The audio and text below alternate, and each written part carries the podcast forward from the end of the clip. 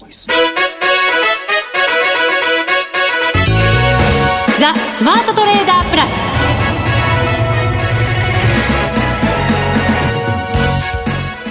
全国のリスナーの皆さんこんにちは。内田まさです。ここからの時間はザ・スマートトレーダープラスをお送りしていきます。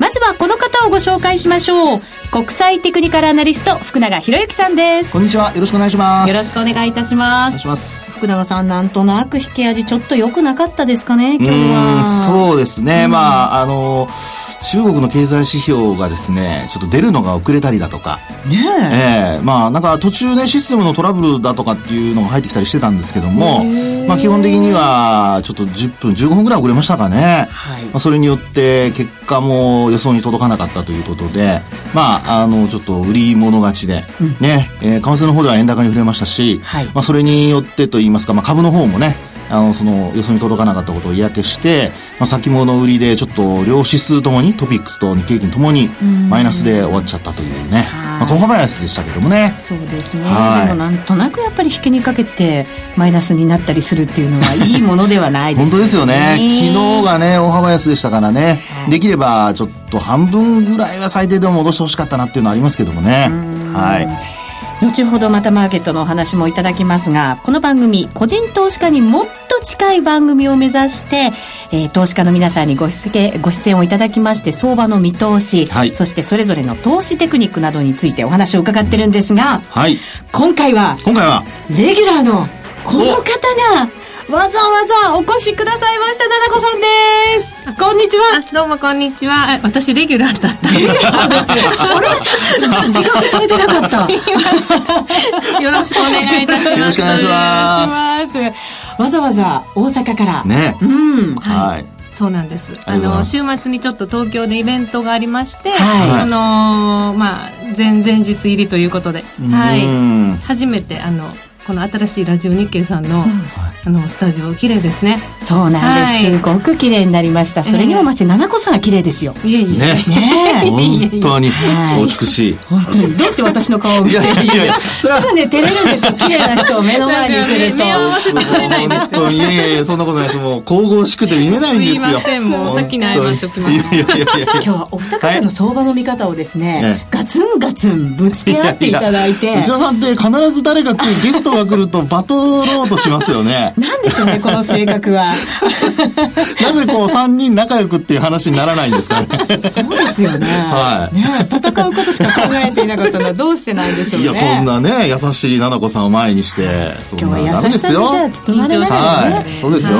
はい、お話伺っていきたいと思います。よろしくお願いします。さあ、それでは番組進めていきましょう。この番組を盛り上げていただくのはリスナーの皆様です。プラスになるトレーダーになるために必要なテクニック、心構えなどを今日も身につけましょう。最後まで番組にお付き合いください。この番組はマネックス証券の提供でお送りします。スマートトレーダー計画、よーいドンザ・スマートトレーダー計画、よーいドン。このコーナーでは、今日のマーケットについて福永さんに解説していただきます。まずは福永さん、はい、えー、今日の引け味があんまり良くなかったって話もね、先ほどしましたけれども、はい。えー、っと、まずですね、朝方なんですけども、はい、まあ、あの、昨日の海外市場、ニューヨーク、それからあと、まあ、ナスダックとまちまちだったんですよね。はい、で、まあ、大幅安ということもありましたので、株式市場は反発して始まったというところでしたよね。はい、で、為替の方もですね、まあ、一応その小動きで始まったんですが、うん、ただ、始まったところがやっぱり昨日の終値近辺ということで、はい、えー、昨日自体もやっぱりちょっとこう、円高に触れて終わってましたからね。うん、あの、まあ、基本その移動平均線なんかで見ますと、75日移動平均線を結局上回れずにですね、で、なおかつ5日線を昨日下回って終わってるんですよね。ああ、嫌な感じですね。そうなんですね。まあ、ただ25日線はね、まだ上向きでサポートにはなってるんですけども、まあ、ちょうどサンドイッチされたような形になっていてですね、うん、えー、まあそうした中で東京マーケットはスタートしたと。はい。はい。そして、えー、まあ、為替の方は、まあ、そのまま横ばいと言いますかね、あまり、あの、同意なかったんですが、うん、動いたのはニュージーランドとか、ゴールドだったりとか、ええ、まあ、ピンポイントにね、動いたところもありましたけど。そうですね。うん、まあ、そういう、その、経済指標なりなんなりの発表があってですね、ちょっと動いたんですけども、まあ、やっぱり一番大きく動いたのは、引け間際。まあ、冒頭にもお話しましたけども、やはり中国の経済指標の発表の後ですね。予想下回った数値が、時間も随分遅れて出てきました。そうですよね。えーまあ、特にそうですね、今回の数値で言うとですね、あのー、まあ、中国の経済指標、主なもので言うと、鉱工業生産と、それからあと、小売売上高だったんですね。うん、で、鉱工業生産の方が、まあ、前回の数値が9.7、はい、そして今回予想が9.5だったんですよ。うん、まあ、ちょっと落ち込むかなっていう、ちょっと、あの、低いかなっていう感じだったんですが、はい、結果的には9%に届かずですね、うん、8.6%。まあ、これがちょっとやっぱり足を引っ張ったような感じはありますよね。昨日なんかもあの、銅がすごい売られてるとかで、はい、中国の景気にものすごい一段と今、こう、懸念が高まってる時。そうですね。だからこそ、やっぱりそういう数字、敏感に反応しちゃいますよね。そうなりますね。まあ、そして、こう、あの、小売りの売上高の方ですね。こちらはやっぱり民間の数値になりますけどもね。あの、航空業はやっぱり、あの、工業ということなので、まあ、どちらかというと企業側の数値ですね。はい。で、小売売上高の方は、まあ、民間の数値ということになるんですけど、まあ、こちらも13.6というのが前回の、まあ、パーセントですけどもね、うん、数値だったんですが、予想が13.5。うん、こちらもちょっと落ち込むかなっていうね、低下するかなっていうところだったんですが、えー、結果は11.8ということで、えー、まあこれを受けてですよね、ドル円がまあ、急激にこう円高に触れちゃったというところで、はい、まあ102円の60銭、61銭ぐらいまで行きましたかね。はいえー、ということでですね、2、30銭それだけで動いたんじゃないでしょうかね。うん、そうですね。はい、それがあって、結果的に日経平均株価もプラスで推移していてですね、まあ、直近、えー、ちょうど2時前ですか。今日の高値。えー、14,912円かな ?900 円台つける場面あったんですよね。うん、えー、ところが結果的にはマイナス14円かななんか十数円で終わってますよね。はい、ということで、えー、まああ、もう中国の経済指標にちょっと振り回されちゃったという。うん、まあ、昨日から今日にかけてね、はい、あの、内田さんさっきの話にはありましたけども、まあ、やっぱり銅の、あのー、まあ、マーケットが急落したりだとか、まあ、昨日は落ち着いてなんですけどもね、一昨日大幅に下落したというのもあって、うん、えー、まあ、そういう不安心理がこう、働いている中での悪化ということで、はい、えー、まあ、明日株の方では、あの、メジャー S q が控えてますので。そうなんですよね。はい。それをこう意識した動きっていうのが、やっぱり先物なんかにも見られてるとは思うんですが。そうですね。ですから、やっぱり、あの、昨日の下落といい、あそれから今日の、あの、まあ、小幅あな動き、まあ、それの中でも上下に動くって結構値幅あったので、うん、まあ、そういう意味ではですね、あの、明日の S q がいくらになるか。これって結構株にしろ、為替にしろ、なんとなく影響出てきそうですけどね。うんうんさて、ななこさんにもマーケットの話をいかが、いかがに見てるか、はい、はい、伺ってみようかな。噛んじゃいましたね。なんだろうな、私が緊張してるのかな。伝わっちゃいます、緊張が。ねもう個人投資家ということなので、やっぱり足元もしっかり見られて、ななこさんはもうあの、先の方までよく見られてる方だと思うんですけれど。いや、まあそんなこともないんですけど、なんかあの、正直言って、はい、あの今年に入ってから、あの、難しくなったなっていうのが、うん、あの、私たちの周りでもこう、話、まあ、当然あの、トレンドがこうね、出てるわけじゃないんで、うん、あの、もんできたらもう、あの、苦手になってくるんですよね。レンジが、うん、あの、好きっていう方もいるんですけど、私はやっぱりちょっと苦手でして、えー、だからあの、まあ、どっちに行くんだろう、ドル円っていうのは、うんあの、長い目で見たら、あの、上には、あの、上っていうか、まあ、円安方向なのかなっていうふうには思うんですけど、はい、ちょっとまあ、あの、4月の消費税とかもありますし、うん、黒田さんもなんかいまいち勢いが ないような 感じで。ね、あとやっぱり今すぐには動けないんでしょうね、うね。きっとね。あと株価の方も、なんだかちょっとこう勢いがなくなってきて、外人さんがお留守っていうのもありますし。商いも少ないですからね。そうですね。まあ、ただね、先ほど、あの、出た、あの、えっと、先週の、あの、外国人というか、投資した別売買動向、外国人買い越しなんですよ。え3週連続買い越しですよ。なんですよね。株はね。最近はちょっと頑張ってきてくれてるんですまあ、ただ商い薄いんですよね。今、あの話出たように。ちょびっと朗報。うん。なんですね。になるかどうか。ですから今週はまたさらに薄いですからね。そういう意味では、あの、まあ、どうかなっていうところありますけどね。そうですよね。ね株を見ながら FX が動くのか、FX を見ながら、まあ、為替見ながら株が動くのか、わかりませんけど。まあ、でもまあ、あの、ここ数日は、なぜか、うん、まあ、あの、急落することもなく、うん、まあ、ちょっと、このあの、まあ、ドル円もなんですけど、クロス円も、まあ、底堅いとそこまでは言わないですけど、まだそんなに100円を割っていくような勢いとか、そういうのはないような感じがするので、うんえ。ー、一応ちょっと押し、押し目買いで入ってたんですけど、うん、なんかこう伸びないですね。えー、戻りが鈍いんですよね、うん、そうなんです。だからもう本当にその日のうちに、あの手仕舞いしてしまうような感じでは、一応心がけてはいるんですけど、うん、その作戦がどうなのかっていうのは、何とも言えないですね。えー、七子さん今どんな通貨をやってるんですか？まず、あの、王子の、王子、はい。今日は雇用統計で、まずもうやられましたね。なんか、奈々子さんがやられたって聞くと、どうしてこう、ほっとするんだろう。私もやられたんですよね。絶対ね、そうですね。あの、良い子は、指標時にはポジションを持ってたらダメなんですよ。本当ダメですね。ダメなんです。でも、あの、ついつい、ちょっと、もしかしたら雇用統計悪いかもしれないっていう。スケベ心が。そんな変な、こう、気持ちが。スケベロングですかね、スケベロングしちゃいましたね。もう、ユーロと王子にしてたんですけどね。あの、はい。チーンって感じでしたね。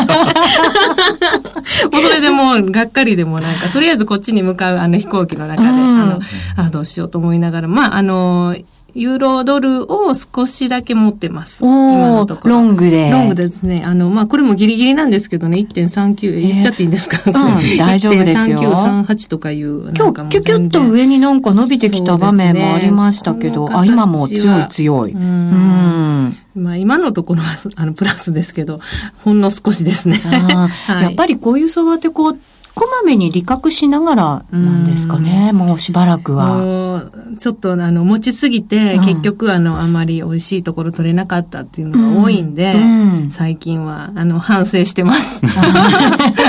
本当は長く持ちたいんですけどね、はい、そうなんですよね。ゆったりした気分でちょっとやりたいなと思いながら、なかなか。ゆったりできないですね。できないですね。はい、本当にそうですね。もうダメダメです。リスナーの皆さんもちょっと、はい、気をつけながらね、ポジションを持っていただきたいんですけど、はい、この先どんななんかスケジュールに注目したりしてます？スケジュールですね。ええ、そうですね。もうあの、本当に、あの、今週のことで頭がいっぱいで まあ、とりあえずあの、先週の雇用統計が一旦終わったじゃないですか。うんはい、で、まあ、それで、まあ、あれを見てどうっていうのもまた結局は答えはまだ出ないんですね。うん、うそうですね。まあ、今は、あの、価格がどこにいるかっていうのをちょっと見てまして、ええ、あの、この後、あの、まあ、3月に、ちっちゃなトレンドはもしかしたら出てくれないのかなっていうふうには少し期待してます。4月になったら一旦落ち込むような感じもしますので、あの、3月の間にちょっとだけミニ、プチトレンドが出ることを期待して、あの、ドル円が、まあ、どこまでいけるかっていうのをはい。じゃ注目してます。一応、一旦ちょっとだけは上に行ってほしいなと思ってるんですけど。で、4月はちょっと下にまた向かうみたいな。イメージ的に。で、夏、夏でまた、夏とか年末にかけて、ちょっと上向きかな、円安方向かな、な、だったらいいなっていうふうに 思ってます。ね、謙虚ですね。消費税増税一応そのあたりに行くと、なんとなくこう動きは見えてくるでしょうしね。そうですですね。まあ、あの、結果的にその消費税増税になって、その後どうなるかっていうのは、やっぱり日銀がどう動くかですよね。はい。それがね、やっぱり注目ポイントになるんじゃないでしょうかね。はい。まあ、ドル円ばっかりしてたんですけど、はい、あの、ちょっとまあ今年はユーロにも注目してまして、あの、ユーロ円とか、まあ、まあ、ユーロがちょっと強いかなっていうふうに、なんとなくですけど、ユーロチャート見てても。そうです、強いんですか？去年なんか違和感のある上昇だと、多くの人からやっぱりそんな話を聞いていて、そね、それでもやっぱりまだ上がる、ユーロ。まだ上がりそうな。もしかして今、ユーロドルは1.40近いですよね。近いですよ。まあ今夜とか明日は無理かもしれないですけど、一応まあロングポジション、またこれポジショントークですよ。自分がロング持ってるからって上がってみたいな感じで。いいんです。あの、持ってるのちゃんと正直に伝えてで言えば大丈夫です。そうですね。あ、またあの、質問してるっていうふうに、笑ってやっていただければいいんですけど。はい。この後もまだまだななこさんにお話しいただきます。はいスマートトレーダープラス今週のハイライト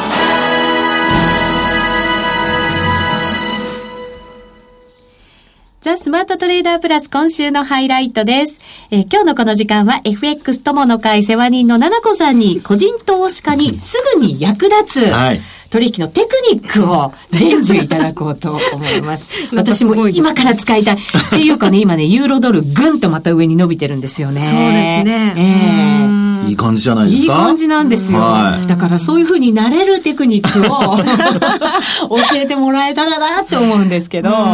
まあ、あの、私が、まあ、テクニックっていうのはちょっとおかしいかもしれないんですけど、やっぱりあの、トレーダー友達がやっぱりたくさんいますので、みんなのこう、相場感っていうのを常にこう、いつもチャットで。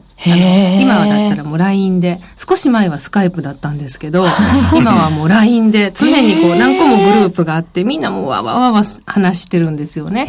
で、まあ、みんながどこ、何に注目してるのかっていうのを、こうテーマを決めるというか、うん、あの、まあ、それも日替わりだったりとか、もうずっとその通貨ばっかり追いかけたりとかもするんですけど、はい、あの、今旬な通貨っていうのまず一つ、二、つ選ぶっていう。みんなの情報の中から。はい、そうですね。はい。はい。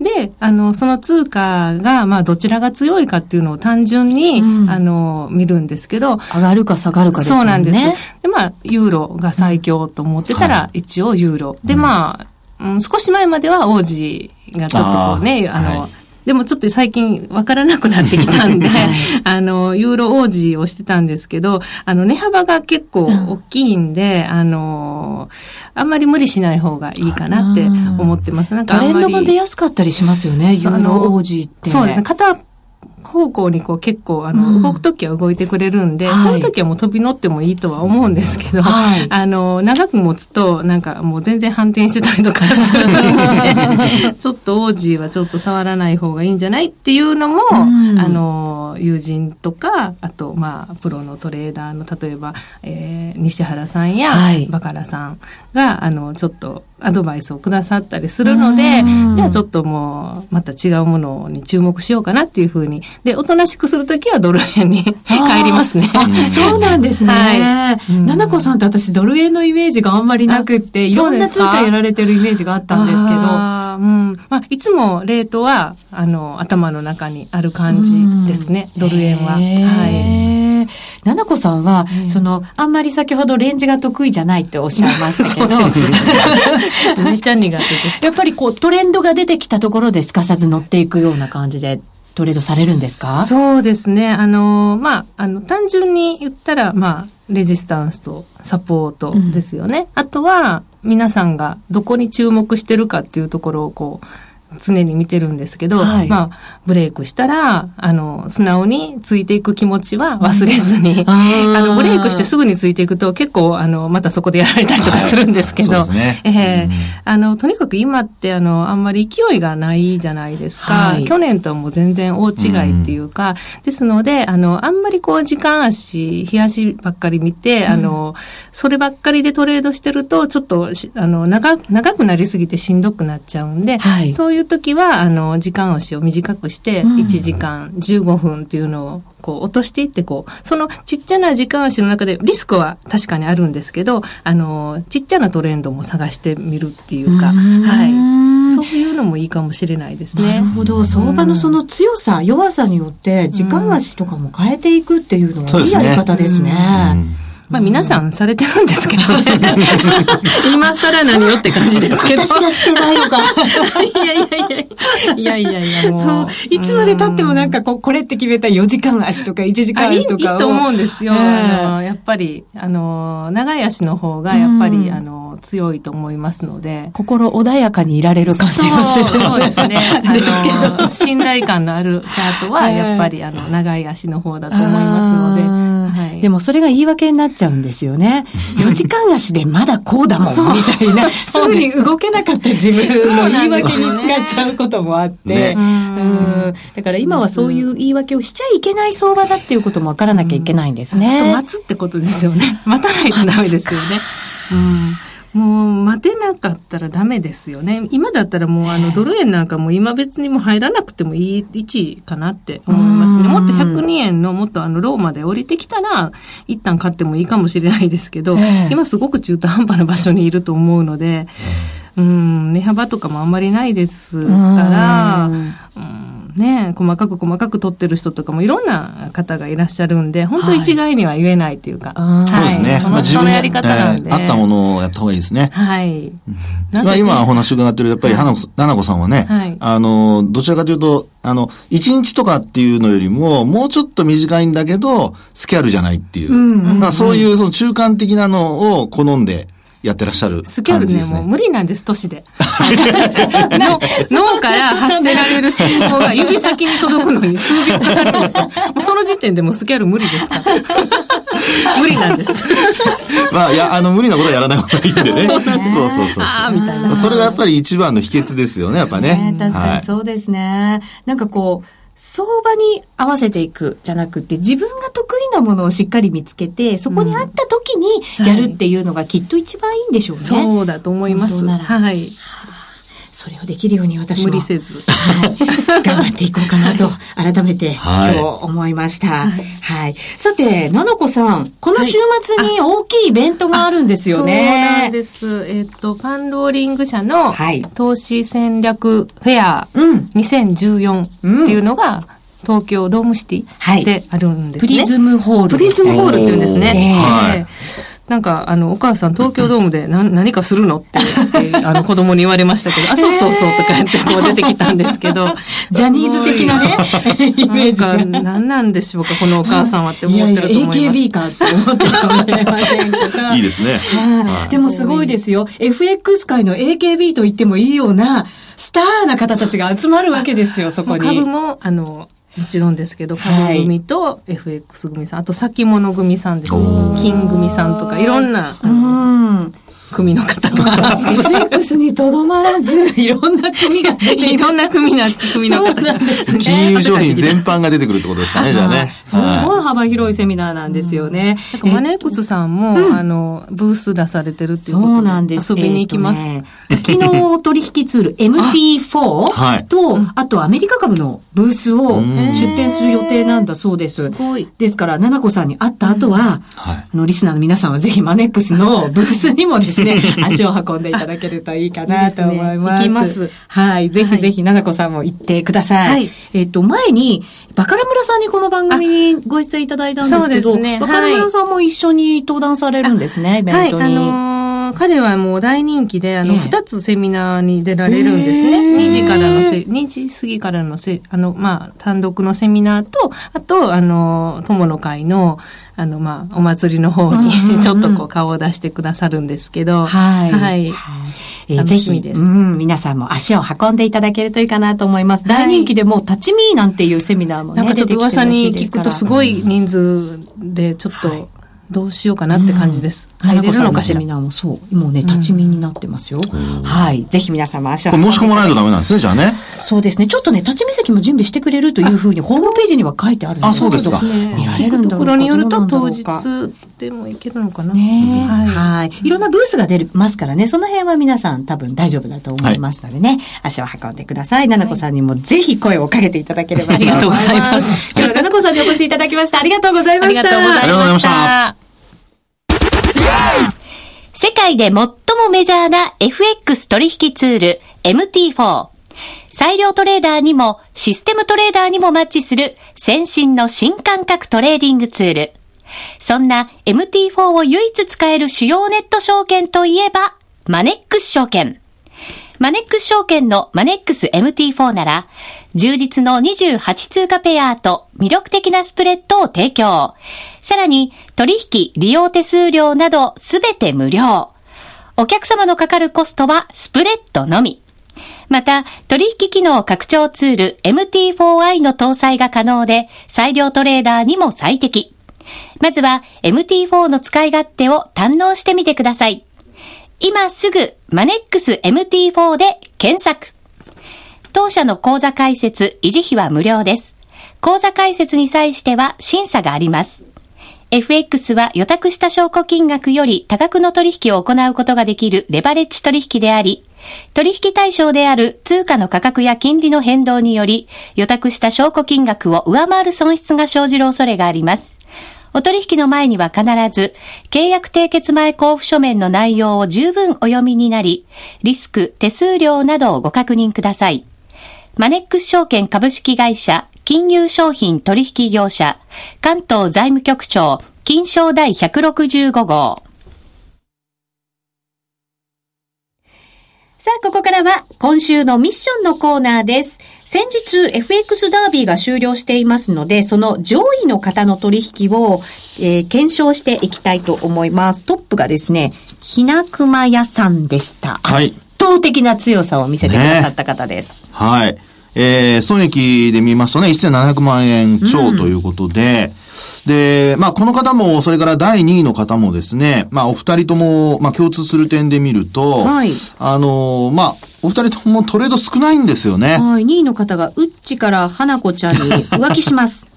と宣言した方です。はい。ね。えー、えー、この方も700万円以上の740万円のプラスなんですけどもね。はい。えー、一応、まああ、トレードの回数で見るとお互い少なくて、で、さらにですね、あの、ちょっと、まあ、あお互い二人の違いの部分をちょっとお話しますと、1位のですね、ひなくま屋さんの場合、あの、通貨ペアで見ると、まあ、オーストラリアドルがメインなんですよね。オーストラリアドル、ドルですね。ですから、オーストラリアドルストレートって言った方がいいんでしょうか 5, えー、5ドルとドルのペア、通貨ペアが結構これ、えー、メインですね。はい。で、その前に、えー、まあ最初の頃には、あの、ポンド円ですね。うん、まあこれも売買されたりだとか。あとユーロか。ユーロですね。ですからお好きな通貨で言うと、やっぱ5ドルドルと、それからあと、まあ、ポンド円、ポンド、はいまあ、この辺をメインで取引されてるって感じですかね。その時に動いてるものを中心にトレードしてるっていう感じもしますね。はい、そうですね。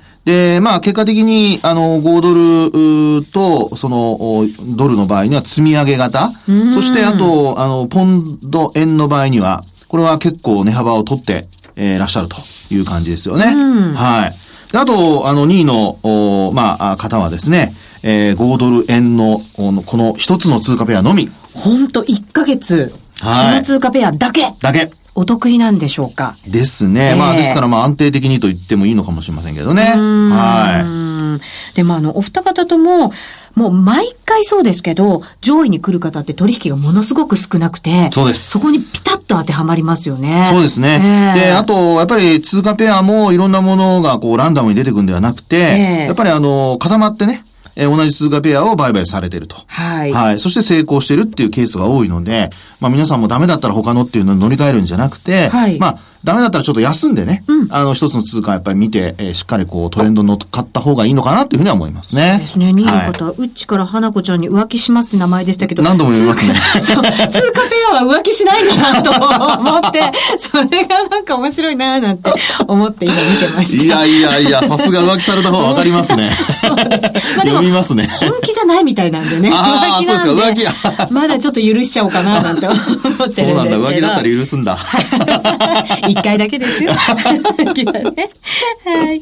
以上、みんなで参加、今週のミッションでした。